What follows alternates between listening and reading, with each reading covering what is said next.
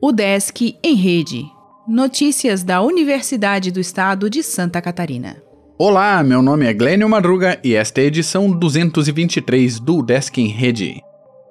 O Desk encerra 2019 nos principais rankings nacionais e internacionais.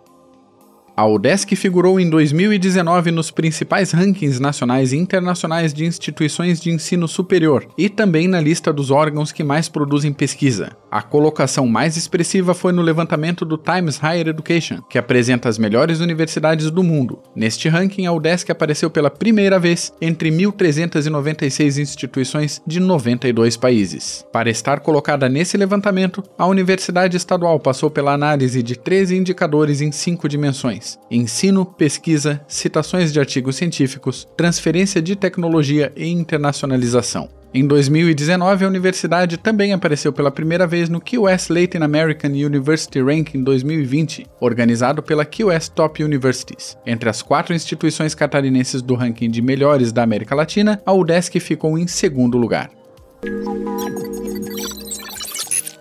ESAG apresenta proposta na saúde ao governo estadual consultoria da universidade desenvolveu soluções para aprimorar atendimentos de médicos em Santa Catarina.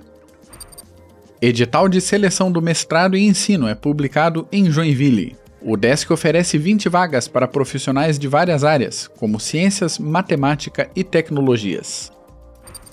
Câmaras do Conselho Universitário iniciam sessões em 2020. Instalação e posse ocorrerão em 5 de fevereiro. Primeiras reuniões ordinárias também serão nesse mês. Resultado do Enem 2019 será divulgado em 17 de janeiro. Docentes da UDESC integram Conselho Estadual da SBPC.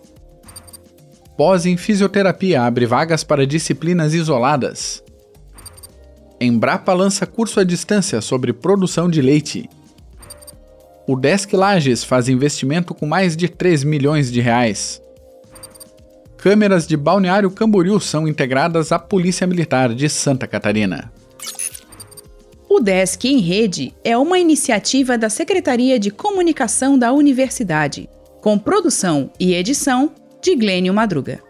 O podcast vai ao ar de segunda a sexta-feira, às 11 horas da manhã.